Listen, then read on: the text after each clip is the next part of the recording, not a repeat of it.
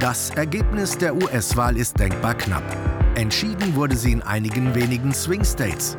Wie die Kapitalmärkte auf das Votum reagieren, mit welchen Konjunkturprogrammen zu rechnen ist, was das für die Wechselkurse bedeutet und über die Frage, weshalb die USA ein tief gespaltenes Land sind, diskutieren Dr. Cyrus de la Rubia, Chefvolkswirt der Hamburg Commercial Bank und Thilo Kraus, Leiter Global Sales and Syndicate der Bank mit Thomas Schwitaler. Herzlich willkommen zum äh, Podcast nach der US-Wahl. Eine Wahl, auf die wir alle sehr lange gewartet haben. Und äh, auch am Tag danach wissen wir noch nicht genau, wie es ausgegangen ist. Dennoch gibt es, glaube ich, viele Themen, die wir hier diskutieren können. Und zwar heute mit äh, Dr. Cyrus de la Rubia, unserem Chefvolkswirt, und äh, Thilo Kraus, unserem Kapitalmarktexperten. Beginnen wir vielleicht mal äh, mit der Unklarheit noch ist nicht ganz klar, wer tatsächlich der nächste US-Präsident wird. Was wir aber gesehen haben, ist, dass die amerikanischen Aktienmärkte erstmal positiv eröffnet haben. Was schließen wir denn daraus? Ist es denen egal, wer Präsident wird?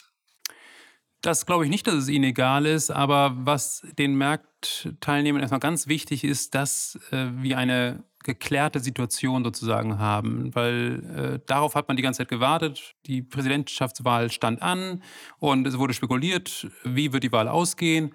Und jetzt bahnt sich möglicherweise ein baldiges Ergebnis an und allein das würde bei vielen äh, Anlegern Erleichterung auslösen, ganz unabhängig davon, was das vom Programm her dann nochmal bedeutet, worauf wir sicherlich nochmal eingehen werden.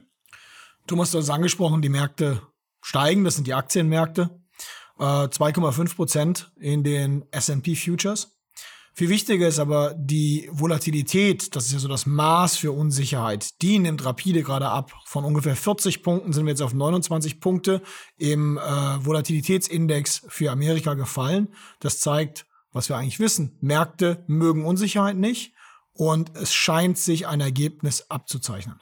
Aber das heißt, die Märkte spekulieren schon darauf, dass wir tatsächlich vielleicht äh, in den nächsten Tagen ein definitives Ergebnis bekommen. Absolut. Die Märkte waren sehr stark positioniert Richtung Biden aufgrund der Prognosen und aufgrund der Umfragen, die es gegeben hat.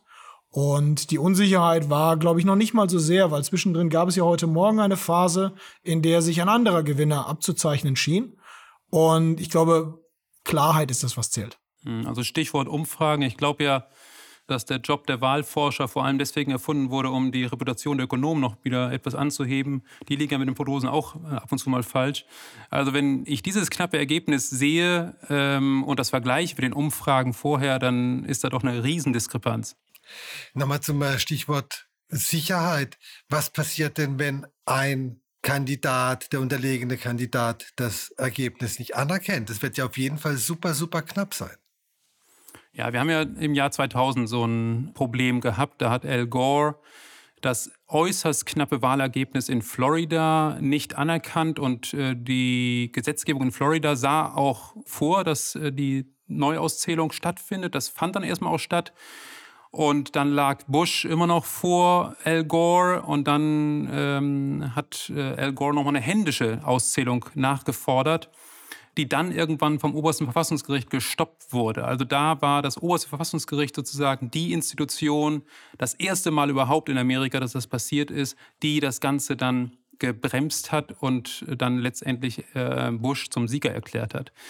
Heute, ja, sowas deutet sich ja eventuell an nach der äh, bemerkenswerten Rede von Donald Trump, wo er sich zum Sieger erklärt und äh, auch davon redet, dass er das Verfassungsgericht anrufen könnte, um die weitere Auszählung zu stoppen. Also es gibt ein paar Termine, die äh, man im Prinzip vor Augen haben muss, bis zu denen so etwas geklärt sein müsste. Das ist einmal der 8. Dezember. Da sollen die Bundesstaaten die Wahlmänner bestimmt haben, die ja letztendlich, das ist das amerikanische System, dann eine Woche später, am 14. Dezember, dann tatsächlich die Wahl vollziehen. Äh, das sind so zwei Datenpunkte, die man sich, glaube ich, merken muss, wenn das zu so einer Situation kommt. Und der allerspäteste Termin ist der 20. Januar, wenn nämlich dann tatsächlich der Regierungswechsel oder die alte Regierung inauguriert wird. Ich glaube, aus Sicht der Kapitalmärkte ist es so, Wenn wir in einen glaubhaften Disput hineinlaufen, ist das das schlechteste Szenario für Märkte, weil es das volatilste Szenario darstellen wird. Persönlich äh, würde ich davon ausgehen, dass wir in diesem Fall das sehen, was die Flucht in den sicheren Hafen ist. Das heißt, Assets, die als risikobehaftet gelten, gehen tendenziell runter und Assets, die als eher risikolos eingewertet werden, tendenziell nach oben. Und was sind das für Assets?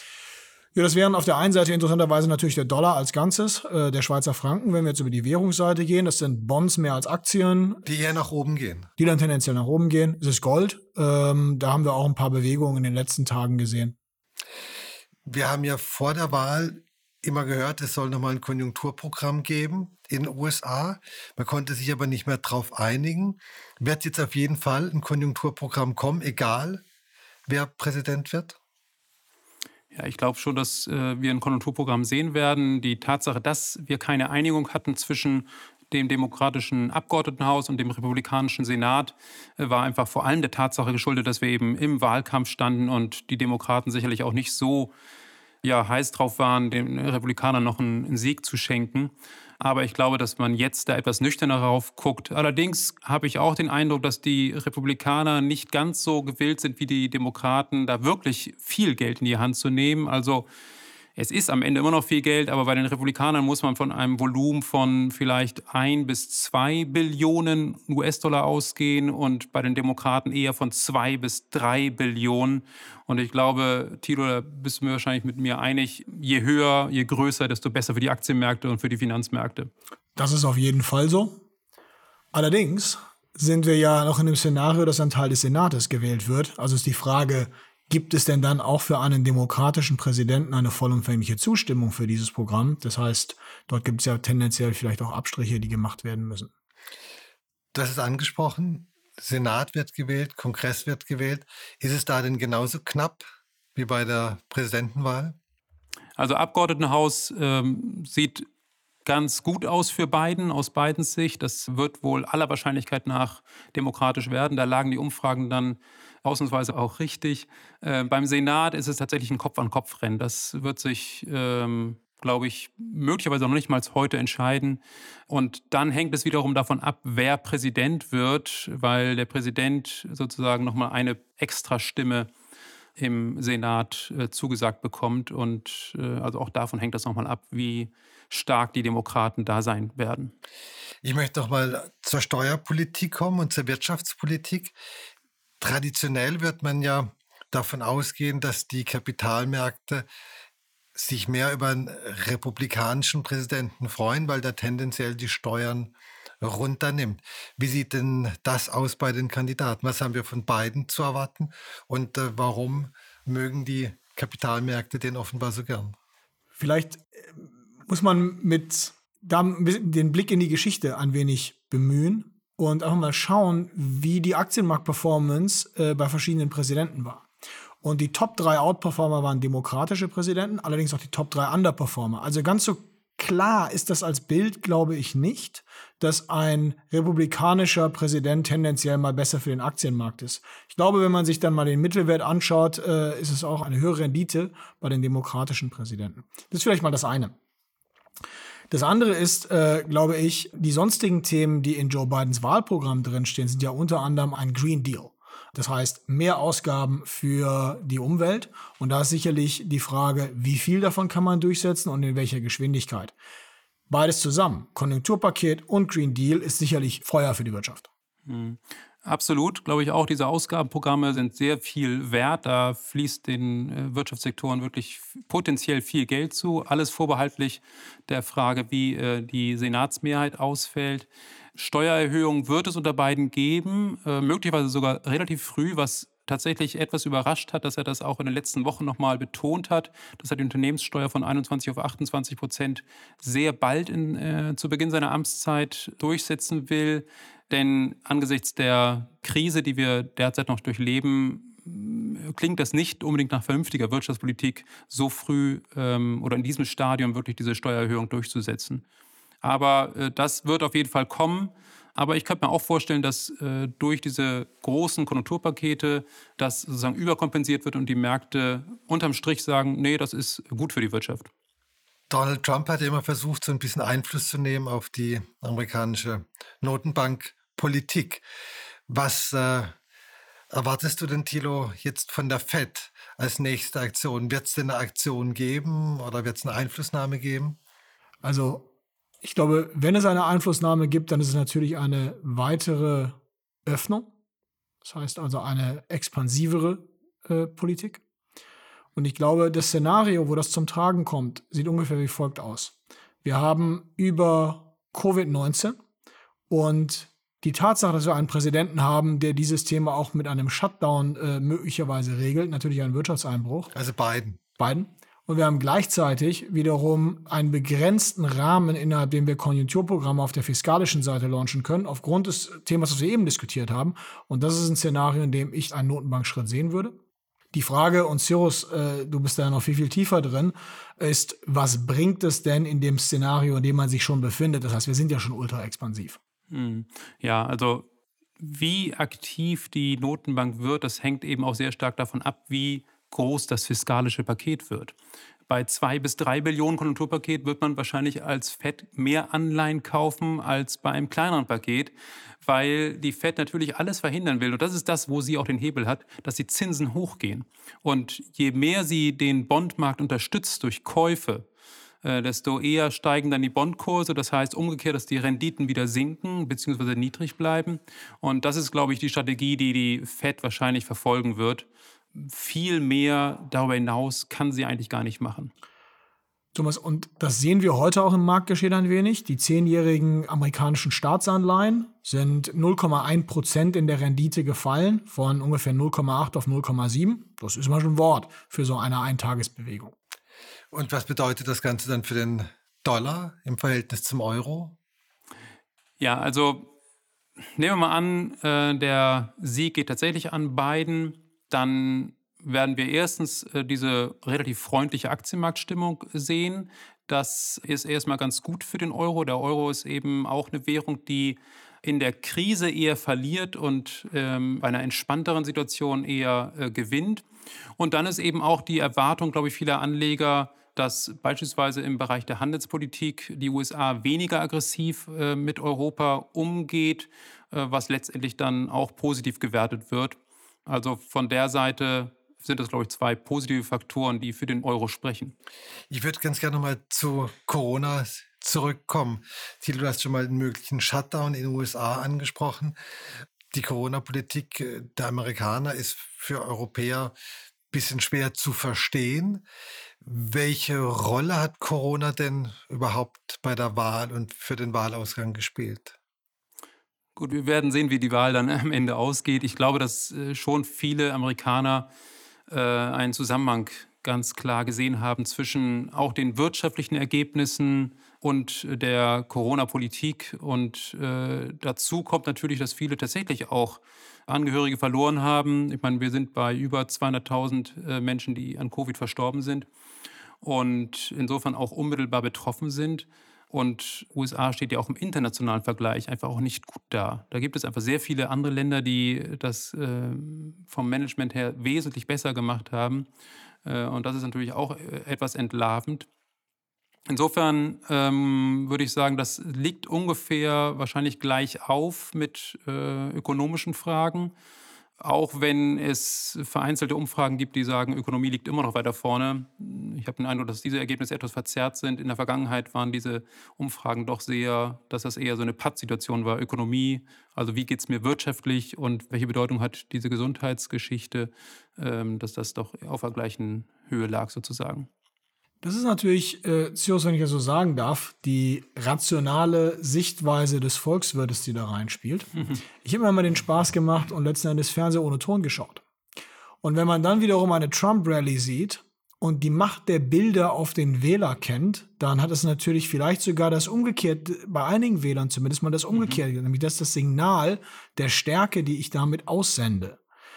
Ähm, von daher ist es äh, schwierig, aber ich denke, da hat es sicherlich eine Gegenbewegung gegeben. Und ähm, möglicherweise ist für Biden es einfach sehr positiv gewesen, dass es viele Early Voters gegeben hat, äh, die sich davon dann nicht haben so sehr beeinflussen lassen.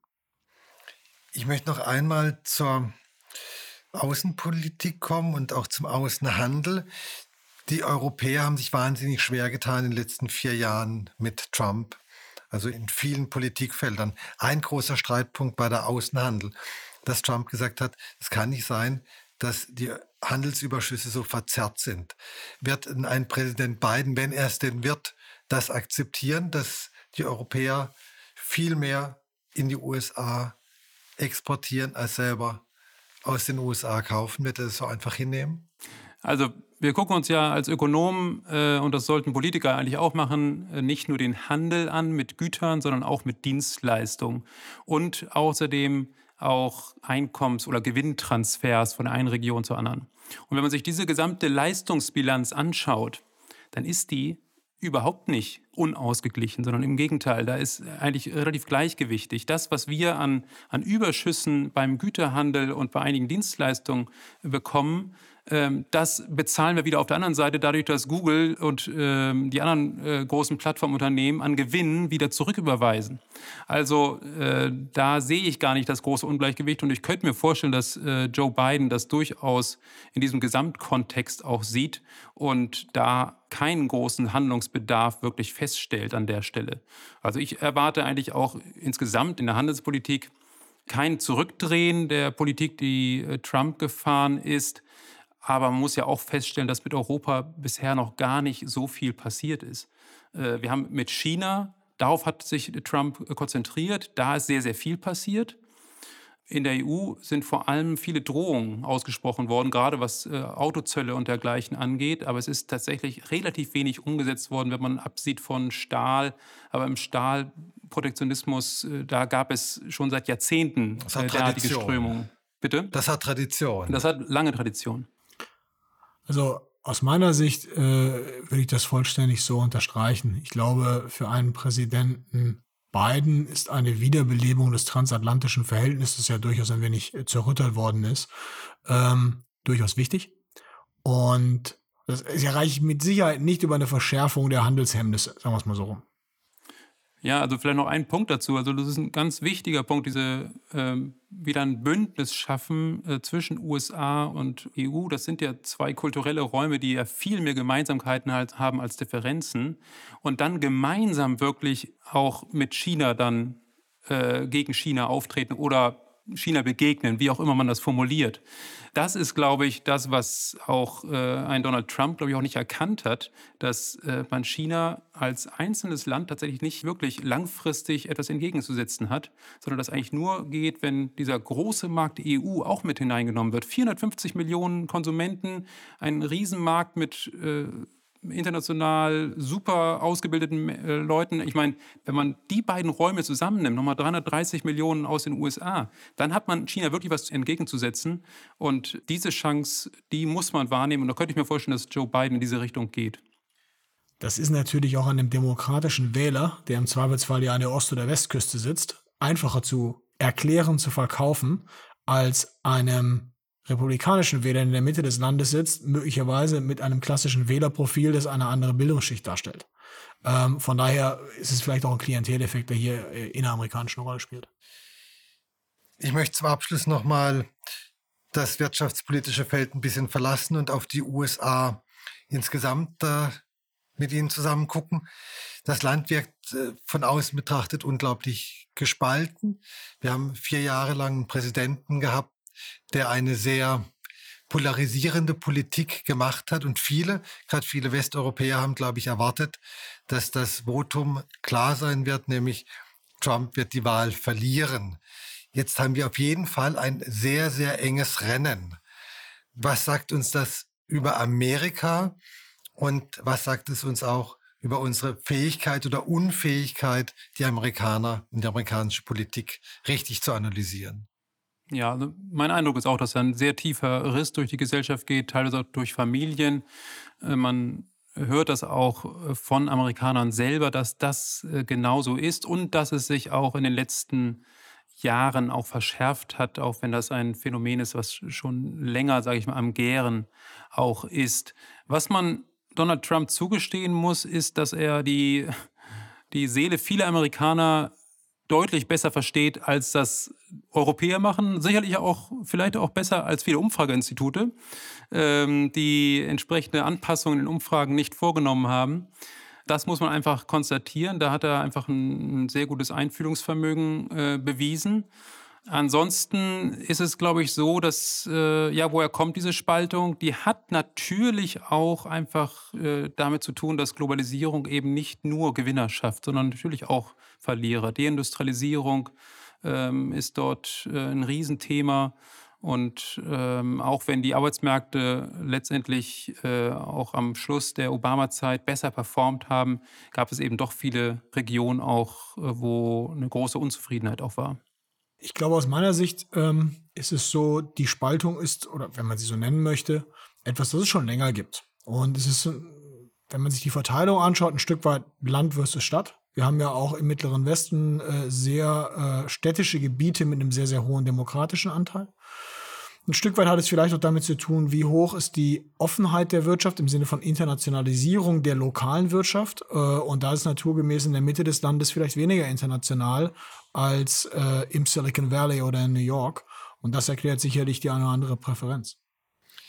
Hat es vielleicht auch damit zu tun, dass so amerikanische Werte wie Freiheit eine ganz große Bedeutung haben, die vielleicht auch vielleicht Joe Biden unterschätzt hat.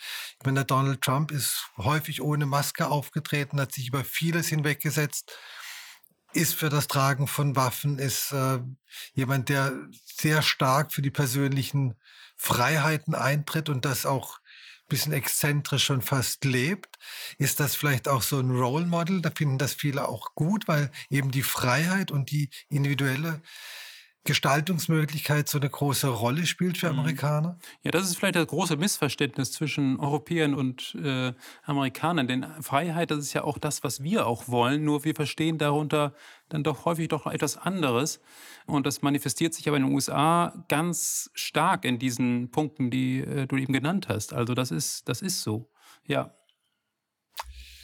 Meine Herren, vielen herzlichen Dank für die ersten Analysen nach einer super spannenden Wahl. Wir haben heute Mittwoch äh, 17.35 Uhr. Das Ergebnis steht noch nicht ganz fest. Wir bleiben aber dran und werden natürlich nochmal drüber sprechen, die nächsten Tage, was die äh, US-Wahl tatsächlich bedeutet für Amerika, für die Märkte, für Europa, für Deutschland. Vielen herzlichen Dank für das Gespräch. Vielen Dank. Vielen Dank.